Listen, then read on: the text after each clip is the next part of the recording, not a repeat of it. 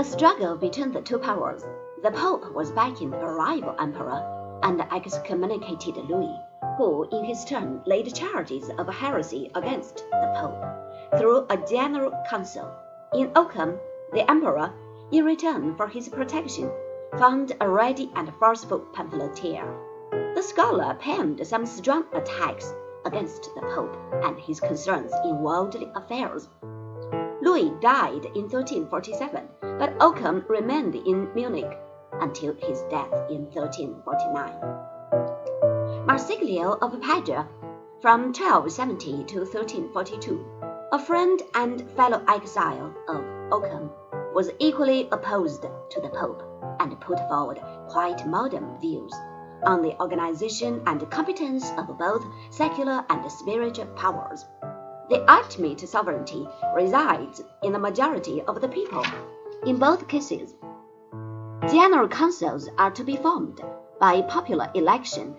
Only such a council should have the right to excommunicate, and even then, not without secular sanction.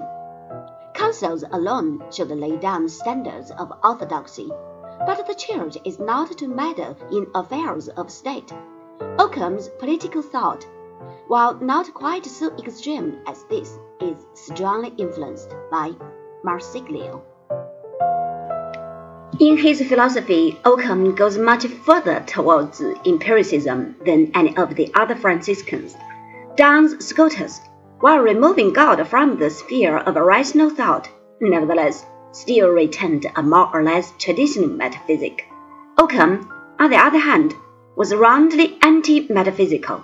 A general ontology, as is found in Plato, Aristotle, and their followers, is, according to Occam, quite impossible. Reality attaches to the individual, singular things, and this alone could be an object of experience, yielding direct and certain knowledge. This meant that for an account of being, the elaborate apparatus of Aristotelian metaphysics was quite superfluous.